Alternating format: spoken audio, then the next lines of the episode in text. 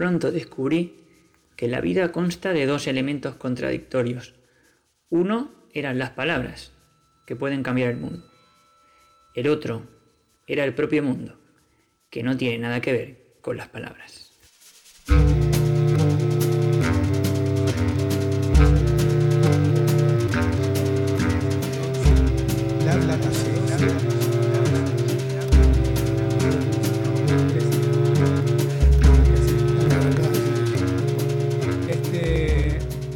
Pensando que hay eh, un montón de situaciones en la vida donde no aparece el número de nuestro capítulo. Por ejemplo, asientos de aviones, eh, en pisos de edificios muy altos, acá no, pero en Buenos Aires o en cualquier Sí. lugar donde haya edificios donde nos estén escuchando. Por ejemplo, si vos estás en Dubái, capaz que el edificio donde te estás alojando no tiene el número 13. Ujú. Eh, ¿Y nosotros qué hacemos? ¿Tenemos capítulo 13 o no Te- tenemos? Tenemos capítulo 13 porque no somos supersticiosos. No somos supersticiosos. Eh, Eh, Dios nos libre y no guarde de ser supersticiosos. me estoy la. Eh, bueno, pero es el capítulo que nos toca y estamos obviamente contentos de estar de nuevo por acá, por esta mesita de café. Hoy con un café distinto. Como un café distinto de eh, cafetería italiana o moca. Así es, cafetería italiano, que es un arte. ¿eh? ¿Hiciste una pesquisa con respecto al, al origen de la cafetera esta?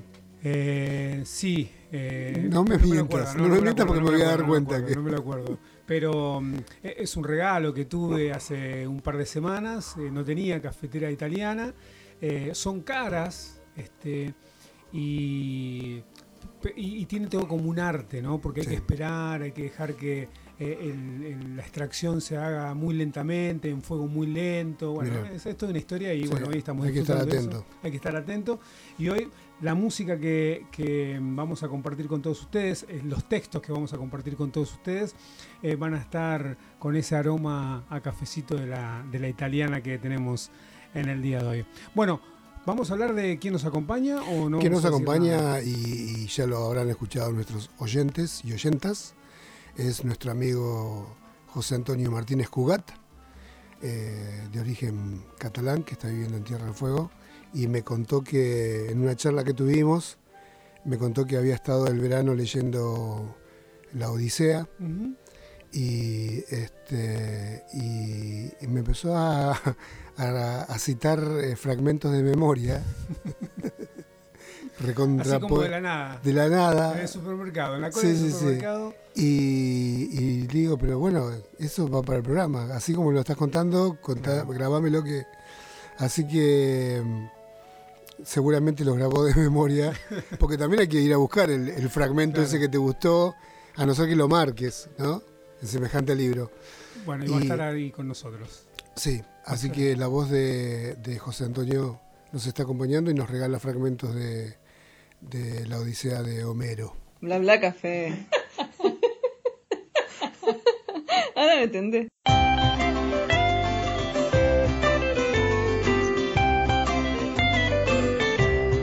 Viste que en- cuando nosotros eh, vemos algún concierto de música barroca, eh, siempre se interpreta con un halo de solemnidad, Mm. la música antigua, este, y, y eso ahuyenta un poco al público. Sí. Eh, hay gente, hay músicos que tocan música barroca eh, como pisando huevo. Ah, ¿Viste? Y en la partitura en ningún momento dice tocar como pisando huevo. y las crónicas que, que- que llegan hasta nuestros días hablan de que en las cortes los músicos estaban al fondo tocando música y la gente hablaba, chupaba, ¿viste? Este, estaban de fiesta, no era un concierto para escuchar, era musiquita de fondo. Incluso hay crónicas de las óperas de Händel que producía en Londres que incluso los, los actores salían del programa para saludar a la gente, la gente comía era todo más. Sí, comían mandarinas, saludaban, hablaban. Era un desastre. Y, y es muy difícil encontrar eh, músicos en la actualidad que, que interpreten esa, esa música sin solemnidad. Mm. El gran pope de la música antigua este es un catalán que se llama eh, Jordi Sabal, Mm. Que tiene, tiene una trayectoria de 40 años de música, tiene un sello propio. Y, y el tipo, si bien es un investigador, este, un tipo que puso la música antigua en, en lo más alto de- Sí, sí. de- de- del mercado de la música, toca pisando huevos, ¿viste? Claro. Y apareció un músico este, vasco, Enrique Solinis, que nació en Bilbao y toca guitarra. Y toca la guitarra barroca, que es una. tendría el tamaño de un requinto de ahora, pero tiene cuerdas de tripa y las clavijas a presión, sin Claro. mecanismo. Claro. Eh, y me sorprendió mucho, lo vi en un programa de la televisión holandesa, porque yo, viste, mi- miro mucho televisión holandesa. Y me gusta, me gusta, viste, las noticias, todo eso. Me, gusta, me gustan los noticieros holandeses porque no entiendo nada, entonces no me amargo el día. si veo noticiero argentino ya, te, viste, ya no sabes no, cómo, sabes para dónde agarrar. Y, y me encantó con la frescura que toca este tipo. Y, y me parece que abrió una puerta y resulta que ahora, cuando pe- pensé en traer esta música para el programa, eh, vi un reportaje que Jordi Zaval, que tiene el kiosco armado, Sí, que, sí, sí. que graba su propia música, eh, por primera vez va a edi- editó un disco de otro intérprete, que no sea Jordi Zaval, en su propio sello. Ajá. Y este es ¿Quién Enrique Solinis que está encantado por el nivel de compromiso y de investigación y de, de- de investigación histórica y de fidelidad, pero con esta cuota de frescura. Claro. Y lo que vamos a escuchar ahora es una composición de, de Gaspar Sanz, que es un compositor barroco español, nacido en Aragón, que era organista y guitarrista y pedagogo, nació en el 1640 más o menos. Eh, imagínate lo que eran las radios pasando su música. Era top, top list, estaba, en el top ten estaba siempre. Y, y dejó música muy linda, muy fresca, muy alegre. Y algunos temas tienen como, como que se percibe algo de la chacarera, de la rítmica de la chacarera. O sea que la, la chacarera nuestra es la mezcla de, de, el- de- de la música nativa y la música española. Sí. Se, se- se ha formado una mixtura. Y bueno, eh, me encanta cómo Enrique Solinis interpreta a Gaspar Sanz porque tiene esta frescura. La otra cuestión con la música barroca es que como todos los grupos eran diferentes y no había una estructura grupal, no, era, no había cuarteto de vientos o, Sí, o sí, quinteto de vientos o cuarteto de cuerdas, entonces se tocaba, se escribía una partitura y, y se tocaba con lo que había. Claro. Entonces Enrique Solís interpreta a Gaspar Sanz esta obra que se llama Canarios con guitarra, pandereta y contrabajo. Y lo hace con mucha onda.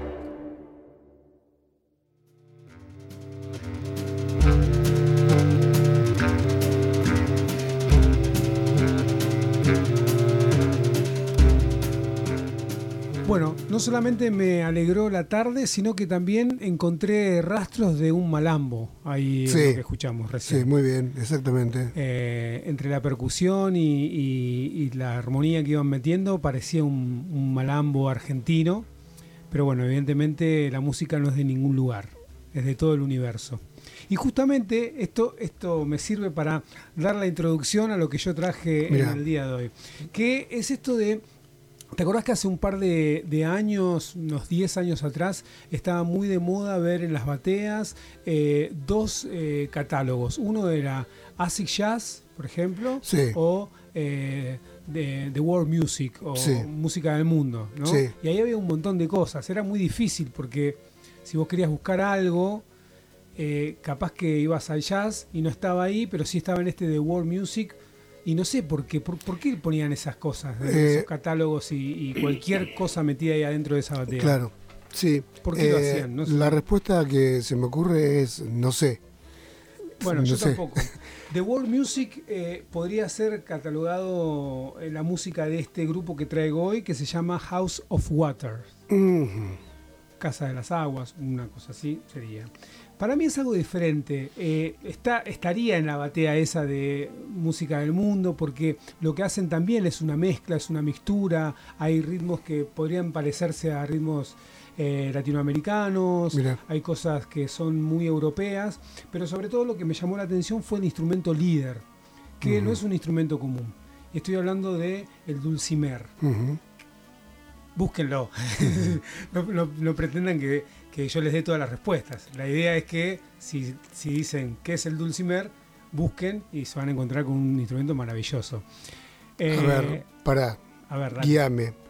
Es, Es un instrumento es de un, cuerda. es un instrumento de cuerda. Se apoya sobre una mesa. Sí, Es trapezoidal. sí. Y se toca percutida. y se toca con varillitas que percuten. Exactamente. Bueno, Es una mezcla de arpa con, Claro.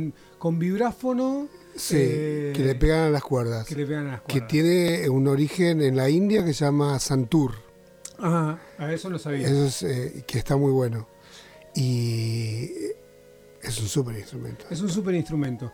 Me gustó muchísimo eso, me gustó mucho la onda que tiene la banda eh, y sobre todo porque después metiéndome a, a investigar un poco más, eh, parece que este, el, el- el que toca el dulcimer, que se llama Max ZT o Max, ¿cómo sería? TT, Sí. bueno, no sé, así, Max, vamos a decirle, eh, es el Jimi Hendrix del dulcimer. Ah, miércoles. Es el capo más capo de todos los. ¿Cómo sería? Dulcimercista del universo. ¿Cómo nos gusta meternos en problemas Sí, acá, sí, eh? bueno, estamos para eso. Eh, bueno, eh, no solamente es un capo tocando este instrumento, sino que eh, pasa del folclore irlandés hasta músicas de todo el universo y lo mete ahí adentro y ese instrumento evidentemente le da una sonoridad y un misticismo distinto a toda la música. Está acompañado por Moto Fukushima, que es el bajista. Eh, es un Que es una bestia. Es una bestia, ha tocado, yo qué sé, Joel Obano, si les gusta el jazz, si les gusta el saxofón, Joel Obano es uno de los más grandes saxofonistas de- contemporáneos que tenemos, con Mike Stern, bueno, ha- hecho muchas cosas, domina muchísimo el, el- el bajo eléctrico, domina mucho el contrabajo, puede tocar jazz, puede tocar eh, pop y en, en este House of Waters toca eh, el bajo y realmente le dan una importancia muy, muy grande. Entre ellos dos son como los pilares básicos de, de este, de esta banda. Tienen un percusionista que va y viene. Puede ser uno, puede ser. ¿viste? Si, si te digo un nombre, te voy a mentir porque hay- tienen cuatro discos y en los cuatro discos no siempre fue el mismo.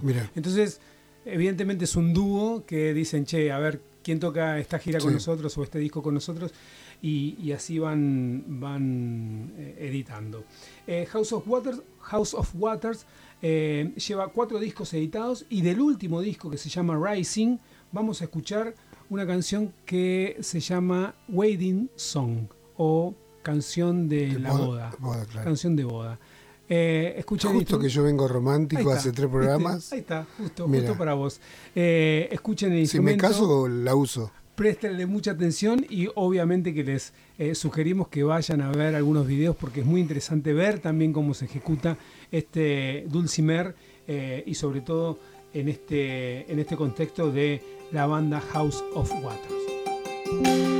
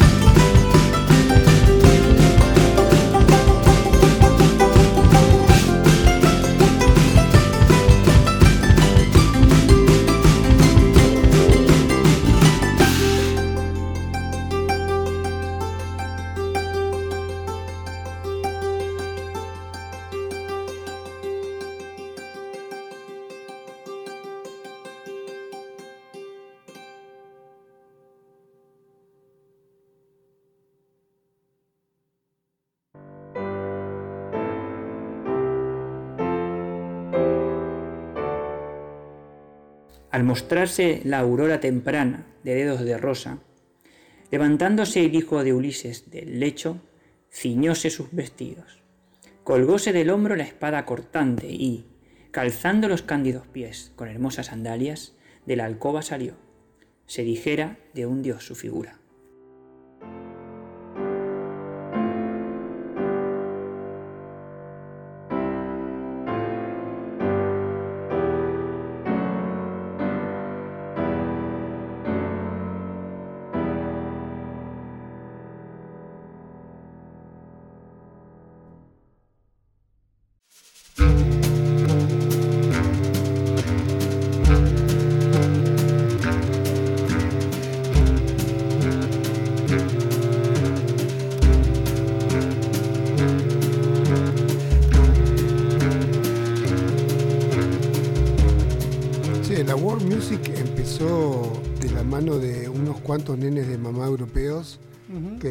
Plata para viajar a países exóticos, se compraban el instrumento, lo aprendían Claro. y grababan discos muy malos y abrieron un, un- un segmento nuevo Claro. en las bateas, ¿no?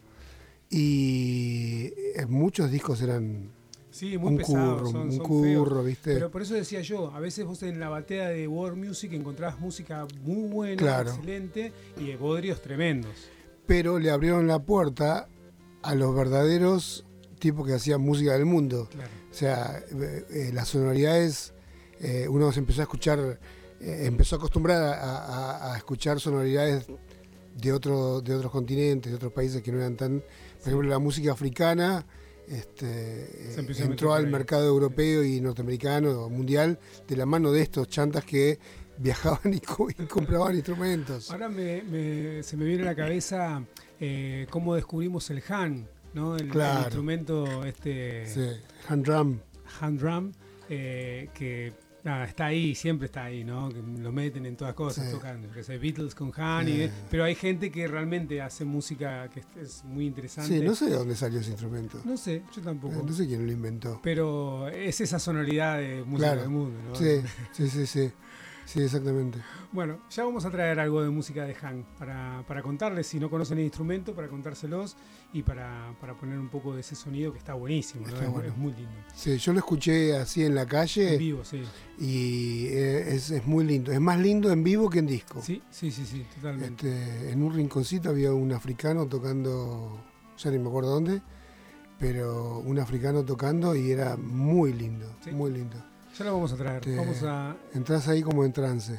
es otra de las cosas que tenemos anotadas y agendadas para no cumplir. Claro, tiene, tiene un sonido que, que no se nota el ataque, Claro. entonces el sonido es como que va apareciendo y, y va quedando en el aire y está muy bueno. Sí, bueno, ahora ya me dio ganas. ¿eh? Hay un hay otro instrumento que tiene eh, eh, la escala pentatónica, entonces cualquier cosa que toque suena lindo. Suena bien. Pero hay un Han que es cromático y yo he escuchado a dos tipos tocando Han cosas complejísimas sí, sí, sí. Y, y está bueno, sí, sí. Bueno, seguramente ya van a empezar a, investigar algo de, de lo que estamos diciendo, pero prometemos que podríamos traer algo de Claro. Habría que buscar a- algo bueno, ¿no? Porque hay un montón de gente. Sí, ya que estamos, busquemos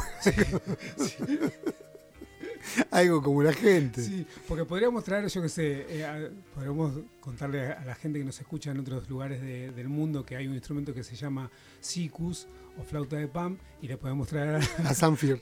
claro, Con o a los el- que tocan en la, en, la, en la peatonal de Mar del Plata. Claro. Y eso no es. No, no, no, no, no, no, no. Entonces, Bueno, pero esos flacos deben estar en toda América. Sí, sí, sí. Aparte no tocan. Vamos a Claro, es que vos- si vos te pones al costadito, el, el contémosle a la gente, en la calle un, un flaco, este, generalmente con vestido de indio y eh, tiene el micrófono, los parlantes, los discos Todo.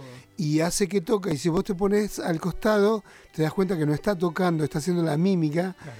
y, y vende los discos. Yo ten- saqué una foto, creo que en Montevideo, de un flaco tocando y la mujer al lado tejiendo, parada al lado de él, tejiendo. Eso es hacerle el aguante a tu marido en el laburo. Está muy bueno eso.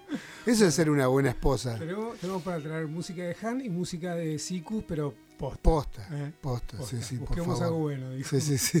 Ya que estamos, busquemos algo bueno. Bla bla café. Bla bla café. La Plata,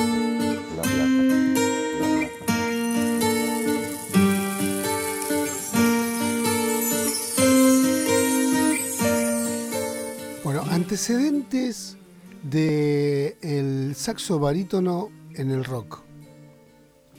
Eh, lo primero que se me viene a la cabeza es Morphine. Murphy. Segundo antecedente, Eh, Dave Matthews Band. Dave Matthews Band. Una formación rara. Sí, con guitarra de cuerda de nylon ya arrancábamos muy raro. Violín, Claro. saxo barítono y batería. El, el batero era un pulpo, porque era como tener dos baterías en el grupo. Después, pará de contar. Sí, no, no, no, no se ha metido. Ahora hay algunos saxofonistas barítonos que hacen mucho show y muchas cosas, pero no, no así de banda, ¿no? De, De banda con música original. No. No. Bueno, acabo de, de conocer a una chica este, muy simpática que ya tiene como tres discos. No hay mucha información en la web. No sé de qué nacionalidad es, eh, nacionalidad es. No sé si es inglesa o norteamericana. No sabes nada al final. No sé nada, pero me encanta. Está en Spotify. Sacó un disco nuevo ahora, eh, que tampoco me acuerdo el nombre. Eh, pero este, este tema que, que seleccioné es de ese disco nuevo que había sido, lo escuché cuando había sido una, un adelanto. Eh, se llama Dragon. Ahora nos fijamos ahí. ahí te Dale. digo. Sí, vos seguí hablando, Decime porque esto es muy reciente y no me lo acuerdo. Eh, algo de Dragon. Sí, no, Funk Dragon. no puedo- Dragon no Funk. fijarme. Bueno, eh, es una, una flaca compositora, arreglista, que colaboró con, con esta tan grosa eh, banda holandesa que se llama Metropol Orchestra. Eh, es una excelente sesionista y líder. Entonces la formación que ella tiene es guitarra, bajo, batería, un saxo alto y ella mete los riffs. Y mete unos riffs alucinantes. Me gusta, tiene polenta, tiene el, el golpe de, de- de la- de los riffs de Led Zeppelin, Claro. pero en algún momento manda solos que yo supongo que son improvisados y también le pasa la posta al, al saxofonista alto Claro. que la rompe y es muy buena Eh, y me gusta mucho porque los discos se pueden se pueden eh, escuchar este de un saque Claro. no hay así puntos altos no hay hits ¿Y, y qué, qué, qué- qué estilo sería? ¿Es rock and roll? ¿Es, es pop? es, es funk Ah, es un poco funk es un poco rock y tiene esta cosa de la improvisación pero mete mucho riff está Claro. muy bueno mucha energía pero no podría catalogarla bueno. no me acompaña en el teléfono, la escucho siempre y me gusta mucho. Así que a la vuelta les decimos cómo se llama el tema.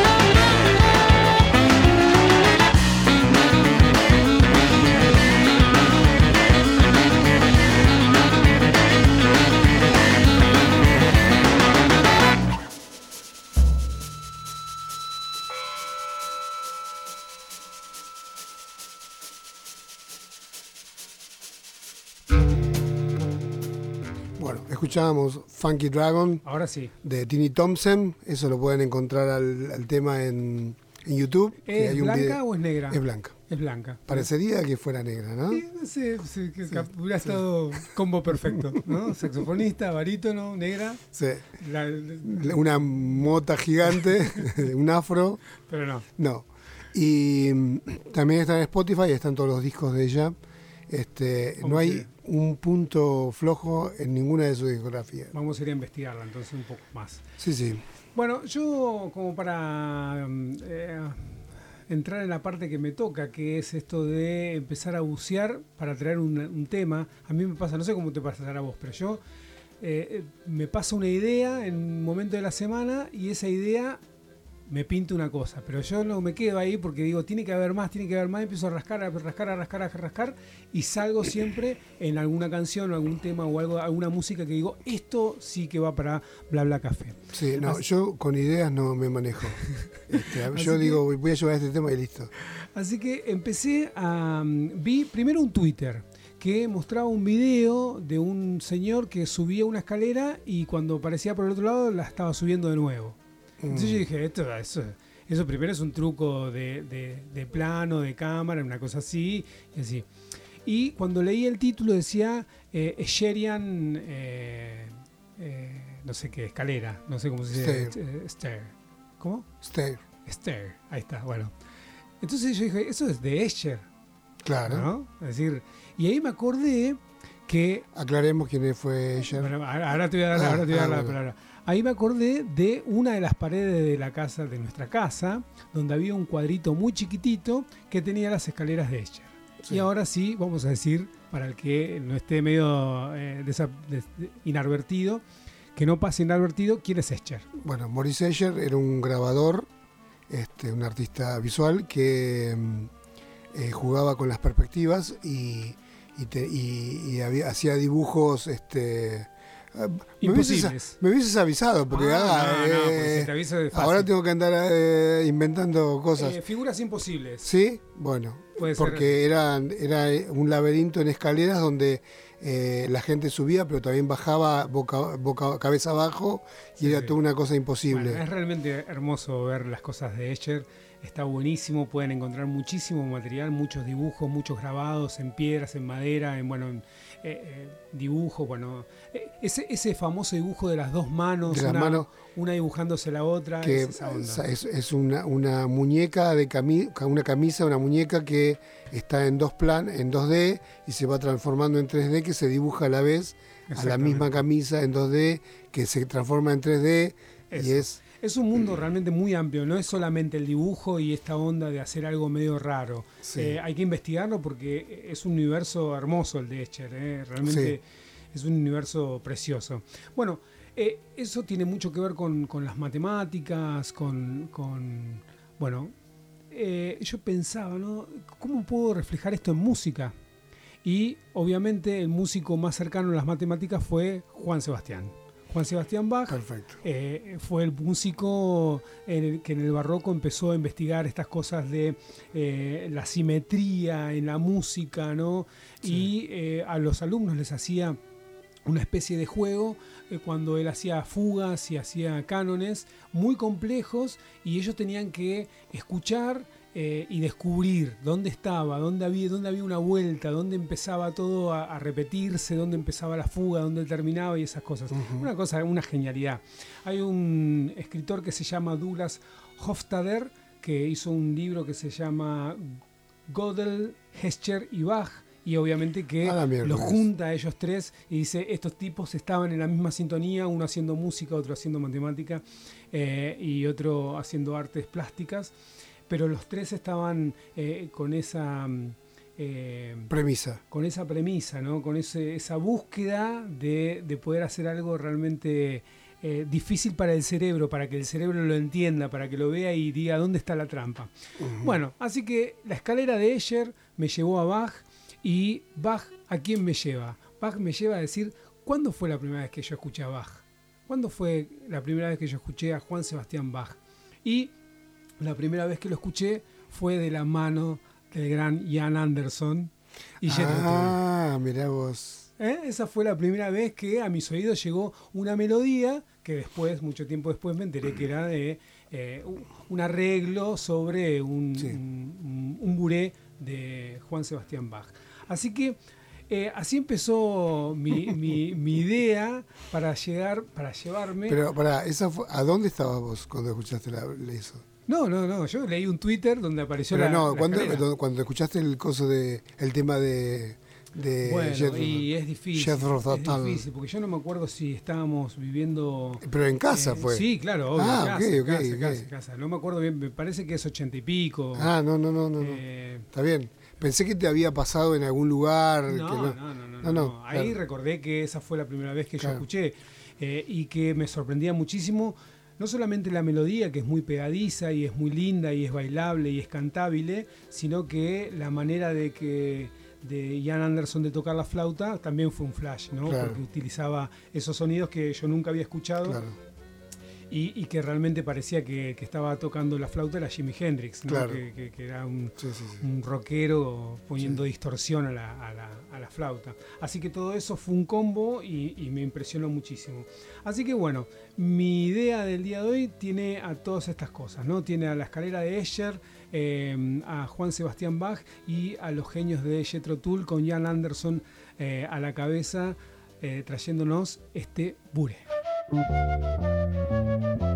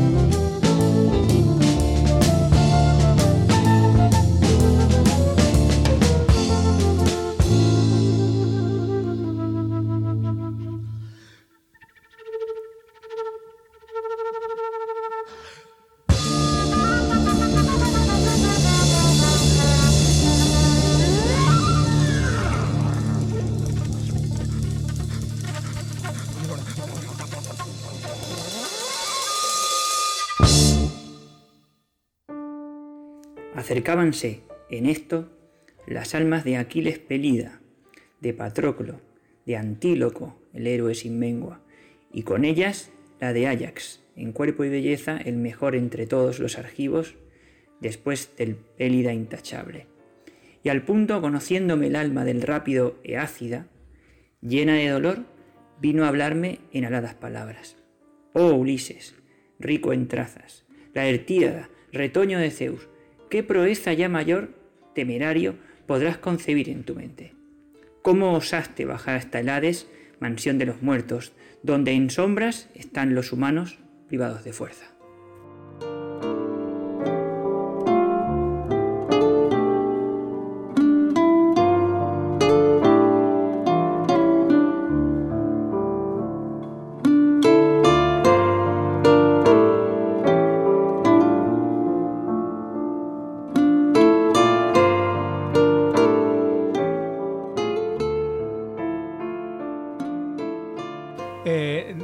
Tener algo de, de Ian Anderson y de Jethro Tull acá en Sí, Habla sí, Café. sí, ¿eh? este, A mí me da gusto haber, haberlo traído primero. Sí, yo me, me contuve porque no quiero quedar como el viejito nostálgico living in the past.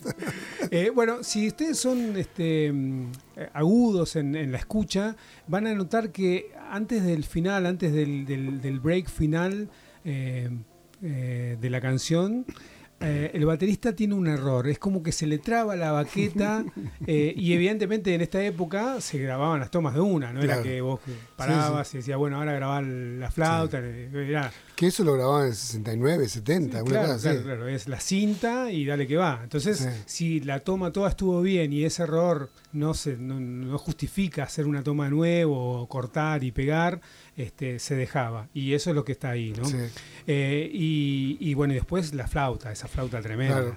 Este, eh, ahí eh, Jan Anderson está aplicando tres técnicas. Una es la flauta hipersoplada, eh, el frulato y, y cantar en- con poner el sonido de garganta con, la flauta, con el sonido de la flauta, que en el, en el rock no se había usado nunca, pero en el jazz ya venía, se venía usando hacía una década, pero claro, fue revolucionario Claro. para, para el rock. Este, y y le, nos voló la peluca a muchos, Sí, sí, sí, a muchos. Incluso este, este tema yo lo escuché en los 80. O sea, eh, la música de los 60 no caducó inmediatamente y seguía, se- se- Seguro. seguía sosteniendo y seguía siendo interesante este, 10 años después.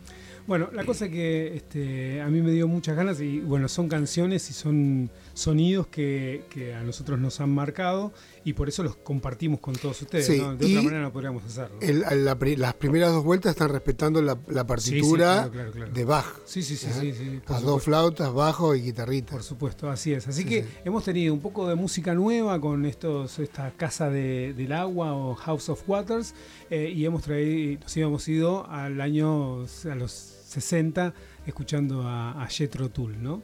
Eh, bueno, también podemos descubrir nueva música con la saxofonista, que ya mismo me voy a poner a buscarla. Yo todavía no tengo Spotify, así que tengo que buscarla por otras plataformas. Eh, pero seguramente lo voy a hacer porque quiero, quiero verla tocar. A mí me interesa mucho cómo tocan los saxofonistas, este, más que el sonido. Me- no sé por qué. Me gusta Mirá. ver cómo ponen las manos, cómo, Claro. Cómo usan la posición de la boca, la embocadura Claro. y todas esas cosas me, me- me parecen interesantes. Y así como yo voy a buscar en otras plataformas, ustedes nos pueden encontrar también a nosotros en distintas plataformas como Spotify, Anchor, Eh, iBox, Google Podcast, Google Podcast. todas son gratis. Sí, todas son gratis. Este, y nosotros estamos súper felices de siempre los comentarios y las buenas ondas que nos tiran cada vez que terminamos un programa. Esas- es una semana de alegrías, porque es una semana de eh, retribuciones que nos dan y, y nosotros las aceptamos y, y- y las guardamos con mucho, mucho cariño. Así que eh, se terminó el programa número 13. El número 13 y no pasó nada. No estamos, pasó nada. estamos estamos de, de vivitos y coleando Vamos a ver qué pasa cuando salimos 14. de acá. Bla bla café.